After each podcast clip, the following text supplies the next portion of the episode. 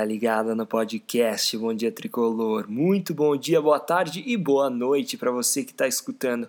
Galera, o negócio é o seguinte: melhor partida do São Paulo sob o comando do Crispo. Atuação impecável. São Paulo ganhou de 1 a 0 contra o Palmeiras no Allianz Parque. Já são dois jogos no Allianz com duas vitórias, né, no retrospecto mais recente. Então, assim, foi uma noite perfeita do São Paulo eu acho que o São Paulo realmente foi muito, muito bem. Fazia muito tempo que eu não via o time do São Paulo tão seguro num jogo. Ele controlou a partida. O time do Abel não teve nenhuma chance assim claríssima de gol. A melhor chance foi um chute de fora da área do Scarpa. Então, assim, eu acho que tem muitos méritos esse time do São Paulo e tem muita coisa para a gente falar no episódio de hoje. Claro, a gente tem que fazer uma ressalva de que o Palmeiras estava com o time reserva dele. Mas o fato é que o São Paulo conseguiu conquistar quatro vitórias em quatro jogos e a gente ainda premiou a semana desastrosa do Palmeiras, porque eles foram eliminados, né? perderam a final da Recopa Brasileira para o Flamengo no domingo, perderam a final da Recopa no finzinho, né, tomando um gol ali no finzinho contra o Defensa e Justiça, a Recopa Sul-Americana, e agora ainda sexta-feira perderam o clássico em casa. Abel Ferreira estava invicto nos clássicos, a mídia não parava de falar isso o dia inteiro. Perdeu, acabou a invencibilidade do português nos clássicos. Outra coisa que acho importantíssima da gente falar é que o Daniel Alves, jogando de ala pela direita, olha, esse é o Daniel Alves que São Paulo acreditava que estava contratando dois anos atrás. E depois de todo esse tempo aí, desses dois anos dele jogando no meio de campo, eu acho que o Daniel Alves nunca mais pode sair do lado direito do São Paulo. O homem jogou uma barbaridade o jogo inteiro, todos aqueles erros que ele cometia no meio de campo, que era algum passe errado tal, e ele foi decisivo, né? O lance do gol saiu de uma roubada de bola dele ali muito esperta no ataque e o cruzamento para o Pablo fazer o gol. Então, assim, eu acho que o Daniel Alves ele é um grande jogador, ele foi muito importante para o São Paulo em vários jogos grandes, né? principalmente aqueles confrontos contra o Flamengo, que ele colocou o Gerson no bolso. Mas eu acho que assim, nenhuma atuação dele se compara à atuação que ele teve nesse jogo contra o Palmeiras ali pelo lado direito. Então, eu finalmente entendo quando a gente vê outros comentaristas aí da TV como o Cicinho, que foi lateral direito de São Paulo, dizendo que o Daniel Alves tem que jogar pela direita porque sempre foi a posição dele. Eu não achava que ele era mal no meio de campo, eu sempre defendi o Daniel, mas vendo ele jogar pela ala direita, um jogo grande, jogando bem, Claro, num time que está encaixado, que está empolgado, esse time do Crespo, cara, eu acho que o Daniel Alves rendeu assim mil por cento. Se ele ficar jogando assim na lateral direita, ele vai inclusive para a seleção brasileira, porque ele está jogando muito bem. Não que eu queira que ele vá para a seleção, porque, é claro, a gente quer que ele fique aqui para ajudar o São Paulo. Mas assim, o nível que ele está jogando é o mesmo nível que ele foi destaque na Copa América pelo lado direito na seleção quando ele ganhou o prêmio de melhor jogador da Copa América e tal, se destacou muito. O que eu quero dizer é, ele jogou tão bem quanto, né? Ele jogou muito bem pelo lado direito. E assim, eu não acho que ele tinha jogado tão bem no São Paulo em toda a sua passagem como ele jogou nesse jogo contra o Palmeiras pelo lado direito. Então assim, Daniel Alves espetacular nessa partida. Bom, como eu falei, eu acho que o São Paulo foi muito bem no jogo todo. Ele deu muito poucas oportunidades para o Palmeiras e, mesmo sendo time reserva do Palmeiras, tinha em campo jogadores muito importantes, né? Por exemplo, o Felipe Melo, que joga muito bem, o Scarpa, que apesar de ser reserva é um jogador importante, o Zé Rafael, que joga bastante no time principal. E mesmo assim, o São Paulo foi muito seguro no jogo. E eu acho que parte disso é que o time tem desarmado muito e feito faltinhas táticas quando necessário. O time do Palmeiras tem como principal virtude, né, ficar lá atrás e sair bem nos contra-ataques. E o São Paulo foi muito bem minando os contra-ataques do Palmeiras, seja fazendo esses desarmes ou faltinhas no meio de campo. E aí o Palmeiras ficou sem ter opção né, de, de jogo. Ele ficou, na verdade, esperando a oportunidade e o São Paulo foi para cima, tentou fazer os seus gols. É claro, ele teve dificuldade para furar a defesa do Palmeiras, porque ela é muito bem armada, né? O time joga dessa maneira retrancada, mas o São Paulo insistiu, insistiu, conseguiu fazer o gol no segundo tempo e a partir do gol dominou o jogo, quase fez o segundo algumas vezes e só no finzinho ali o Palmeiras deu uma subida a mais, tentou fazer o gol, teve uma chance ali com o Kuzevic né, no finalzinho do jogo, mas o São Paulo conseguiu a vitória 1 a 0 fora de casa, uma partidaça, o time está de parabéns. E o time todo jogou bem, né? De maneira geral, todos os jogadores de maneira individual foram muito bem. Então, por exemplo, a zaga do São Paulo ali com Arboleda, Bruno Alves e Léo não permitiram nenhuma vez que o Luiz Adriano subisse até o meio de campo para fazer aquele pivô que ele faz muito bem para acionar os atacantes ali pelas beiradas do campo do Palmeiras. Todas as vezes que ele foi até o meio de campo tentar fazer esse pivô, ou ele recebia falta ou ele recebia um desarme ali, né? O Léo, o Arboleda fazendo muito bem essa função. Então a zaga do São Paulo foi muito bem. O Luan foi bem, mas não foi assim tão espetacular como ele já foi em outras partidas. Eu achei que o Rodrigo Nestor foi sensacional ali no meio de campo. Ele preenche muito bem aquele espaço e apareceu ali de maneira importante, seja dando passes ou desarmando nos momentos certos. Nas alas, o Reinaldo esteve um pouquinho apagado, apesar dele ter sido bem em alguns desarmes, mas ofensivamente ele não criou tanto. O Daniel Alves, seu melhor em campo, foi um absurdo que esse cara jogou na frente, os atacantes, eu achei que o Pablo não estava muito bem, mas aí o cara foi lá e meteu o gol, né? Não dá para falar mal do cara que fez o gol do 1 a 0. E o Luciano achei que participou bem do jogo, mas também não fez uma partida brilhante. Mas assim, de maneira geral, foi todo mundo muito bem num aspecto que fez a diferença nesse jogo, que foi a intensidade. O São Paulo marcou pressão e atrapalhou a saída de bola do Palmeiras do primeiro até o último minuto sem exceção. No finzinho tava o Éder lá fazendo marcação-pressão, todo mundo. E isso é muito importante para esse esquema de jogo do Crespo funcionar. Você vê que o São Paulo ele meio que se defende atacando, quer dizer, ele coloca todo mundo lá na frente para incomodar a saída de bola, e os caras aguentam fazer isso até o final do jogo, então acaba que o adversário não consegue nem sair ali de perto da própria área, porque tem gente sempre ali circulando e atrapalhando essa saída. Depois do jogo, o Crespo deu a entrevista coletiva dele de sempre e foi interessante porque ele fez um resumo do que aconteceu nessa semana, né? Quatro jogos, quatro vitórias. Então ele falou algumas coisas interessantes. O Crespo começou falando, né, que ele tem que dar os parabéns para os atletas, que os atletas merecem aplausos, que ele está muito contente com os quatro resultados positivos e que fazer isso tendo um jogo a cada 48 horas é realmente muito difícil e que só foi possível alcançar esse objetivo com o esforço e a dedicação dos jogadores. O Crespo também exaltou que enfrentar um grande time como o Palmeiras é um desafio difícil, mas que os atletas se apoiaram na identidade do trabalho, né, no que eles vêm treinando, e isso está funcionando. E ele completou dizendo que ele fica muito feliz com o resultado, mas mais importante do que resultado para ele é a predisposição dos atletas em fazer o trabalho, quer dizer, a vontade dos atletas e a dedicação para colocar em prática aquilo que tem sido treinado.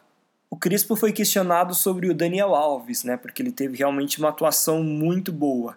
O argentino disse que o Daniel é um grandíssimo profissional, ele sempre mistura um pouquinho do, italiano, né? Ele usa esse aumentativo do italiano, mas enfim.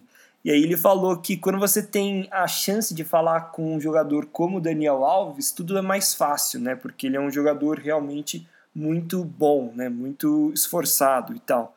E aí ele ressaltou uma coisa interessante, que é que o Daniel, apesar de tudo que ele já ganhou na carreira, ele pensa muito no presente e no futuro, deixando a entender que ele é um cara que ainda se motiva muito a vencer, vencer partidas, vencer títulos. Então não é porque ele já ganhou muita coisa na carreira que ele está se apoiando nisso e confortável assim, né, numa situação ali de conforto. Ao contrário, ele é um jogador que procura sempre fazer o melhor. E isso é uma grande virtude do Daniel.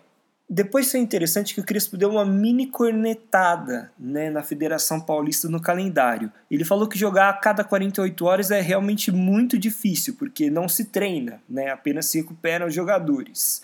E ele falou que ele respeita muito a Confederação, a Federação Paulista, mas ele espera que essa situação possa se acomodar, quer dizer, que ela possa melhorar. E aí ele parabenizou de novo os atletas, não só pelo esforço físico, como também mental, porque é muito exigido numa situação dessa de maratona de jogos. Ele completou dizendo que estamos apenas no começo da temporada, mas que tem que ter atenção aos atletas. essa parte que ele falou, é preciso ter atenção aos atletas, que parece ter sido um recado maior sobre o calendário, no sentido de que, ó, a gente está no começo, está tendo essa maratona toda, mas é preciso tomar cuidado, porque se tiver muitos jogos, os atletas podem acabar se lesionando e tal. A gente precisa proteger os atletas. Então, por isso que eu achei que foi uma mini alfinetada no calendário.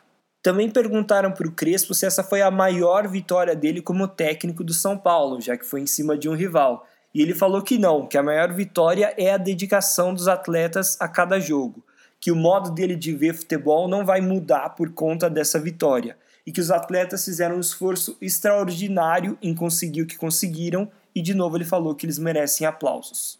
O Crespo também falou sobre a intensidade do time, com e sem a bola. E ele falou que vai ser sempre assim, porque esse protagonismo ele entende que é o melhor caminho para chegar à vitória. E ele diz que essa é uma identidade do time. Então, contra grandes ou contra pequenos, o São Paulo sempre vai jogar assim, com essa mesma intensidade. E aí perguntaram, mas é, o São Paulo teve mais dificuldade contra adversários mais difíceis, como o Bragantino e o Palmeiras, se a gente comparar, por exemplo, contra a Inter de Limeira, que goleou e tal. E aí o Crespo disse que isso é normal, que na verdade o São Paulo continua com a mesma identidade de jogo nessas partidas, a diferença é apenas que o adversário tem uma qualidade melhor. Então muda a dificuldade de acordo com o adversário, mas a maneira de jogar do São Paulo permanece. O Crespo também foi questionado se ele acha que o trabalho está indo mais rápido do que ele achava, né, que já tem uma evolução maior do que a que ele esperava. Ele respondeu dizendo que o futebol é dinâmico e tudo muda muito rápido, então ele quis colocar aí um pé atrás, vamos com calma. E ele falou que sem a predisposição dos atletas é impossível fazer o jogo, que a vontade deles é que é muito importante, que por isso quem merece todo o crédito são os jogadores. No final da coletiva, o Crispo foi questionado se ele tem um carinho especial pelos atacantes, pelo fato dele ter sido jogador dessa posição. E também foi questionado sobre o Pablo, já que o Pablo evoluiu muito desde que o Crespo começou a comandar o São Paulo. Ele falou que não, que na verdade o que acontece é que o sistema acaba favorecendo os atacantes, né? Os atacantes acabam fazendo muitos gols. E aí ele falou que para isso acontecer, para os atacantes evoluírem, jogarem bem no sistema dele, é preciso que eles tenham fome de gol, né, vontade de fazer gol. E aí ele falou que tanto Pablo, assim como o Vitor Bueno, tem essa vontade de gol, então é por isso que está dando certo. Bom, galera, mudando um pouquinho de assunto, uma coisa que aconteceu antes do jogo, que acho que vale a pena a gente comentar, é que o Arboleda deu uma entrevista coletiva ao Esporte Espetacular no dia do clássico. O Arboleda falou né, sobre aquele episódio que ele acabou vestindo a camisa do Palmeiras, mas ele garantiu que recentemente ele deu uma repensada na carreira dele, conversou com a mãe, conversou com pessoas próximas e chegou à conclusão que ele tinha que mudar de atitude para ser uma pessoa melhor, para entrar no caminho certo. Essa foi a expressão que ele usou. Então ele falou que agora ele está mais focado para fazer as coisas direitinho, não cometer erros como esse ele reiterou mais uma vez que aquilo foi apenas uma aposta né, que aconteceu. É claro, ele se arrepende, ele disse que foi o pior momento dele com o São Paulo, aquele, mas ele disse que isso não afeta em nada e não diz nada sobre a paixão que ele tem sobre o São Paulo. Inclusive, ele falou que quer ser campeão pelo São Paulo. A gente espera que sim, né? Eu achei muita burrada aquele episódio, né? Aquele fato lamentável de quando ele vestiu a camisa do Palmeiras, mas eu acredito nas palavras dele, né? Eu acredito que de fato ele esteja focado. Ele é um cara que dentro de campo sempre entregou. Ele é importante para o São Paulo, é um zagueiraço, um cara muito bom. E eu acho que pouco a pouco ele está demonstrando e está dando a volta por cima no São Paulo. Se ele conseguir um título, aí sim acho que vai ser de fato a cereja do bolo para ele conseguir dar a volta por cima desse episódio lamentável. Outro assunto que entrou em voga essa semana foi o contrato do Galeano, porque o Galeano se destacou muito naquele jogo da quarta-feira contra o Guarani. E aí, como ele só tem contrato até o final do ano, muitos São Paulinos curiosos começaram a querer saber qual é a situação do contrato dele, e aí, como é que tá? Bom, o Galeano, ele não pertence ao São Paulo, ele está emprestado ao São Paulo. ele na verdade pertence ao Rubio Ñu, que é um time pequeno do Paraguai. O contrato do Galeano por empréstimo termina no final dessa temporada, mas já há uma opção de compra fixada no valor de 600 mil dólares, o que hoje dá mais ou menos 3 milhões e 400 mil reais. A diretoria vê essa situação do Galeano com cautela. Ela acha que vale a pena esperar um pouco mais para ver se o Galeano vai render e aí no final da temporada fazer uma avaliação final e decidir se vale a pena fazer um investimento para manter o jogador ou não. E de fato, né, galera, como o São Paulo está com o orçamento apertado, ele não pode se precipitar nesse tipo de negociação. Nesse momento, eu também acho que o Galeano é um jogador muito bom, muito importante, mas aí a gente precisa ver se ele vai ter espaço no time porque assim, tem muitos outros atacantes ali jogando bem pela frente, né? O Éder, o Luciano, o Pablo agora tá fazendo gol, o Vitor Bueno tá jogando nessa função. Ainda tem Rojas, Bruno Rodrigues e aí o Galeano. Quer dizer, tem muita gente para essa posição de frente no São Paulo. E eu acho que assim, ele jogou muito bem como ala direito naquela partida contra o Guarani, mas o Daniel Alves jogou absurdamente bem também nessa partida contra o Palmeiras. Então, se o Daniel começar a jogar como ala direito, vai ter Daniel, Orejuela, Igor Vinícius e Galeano.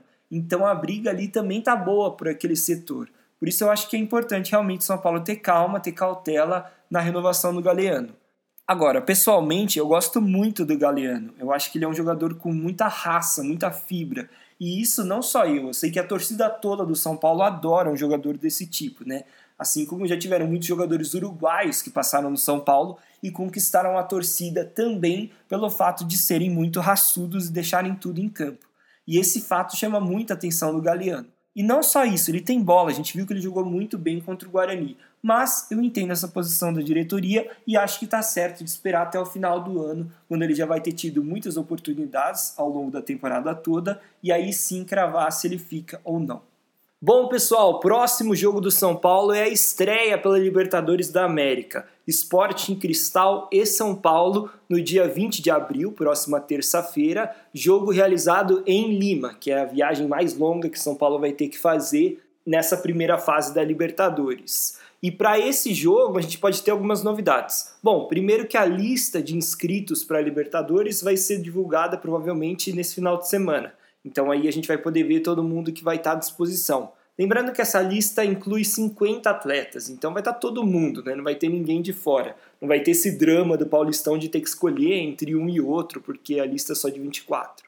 E aí a gente pode ter inclusive a estreia do William jogando pelo São Paulo. Isso porque ele já estava à disposição, né? ele já vem treinando bem e ele só não jogou por conta do limite de atletas que podem jogar o Paulistão, que o São Paulo já tinha atingido mas ele vem jogando bem, então quem sabe a gente não vê uma estreia na próxima terça-feira. Bom, galera, a gente vai ficando por aqui, então passamos pelos principais pontos do São Paulo nessa semana maluca aí de quatro jogos e quatro vitórias muito boa para o São Paulo. Eu só deixo aqui aquele recadinho final para vocês não se esquecerem de se inscreverem no Bom Dia Tricolor no seu agregador de podcast e também para seguir a página do Bom Dia Tricolor no Instagram. Lembrando que é Bom Dia Tricolor, tudo minúsculo, tudo junto. Muito obrigado, galera. Valeu mesmo e até a próxima.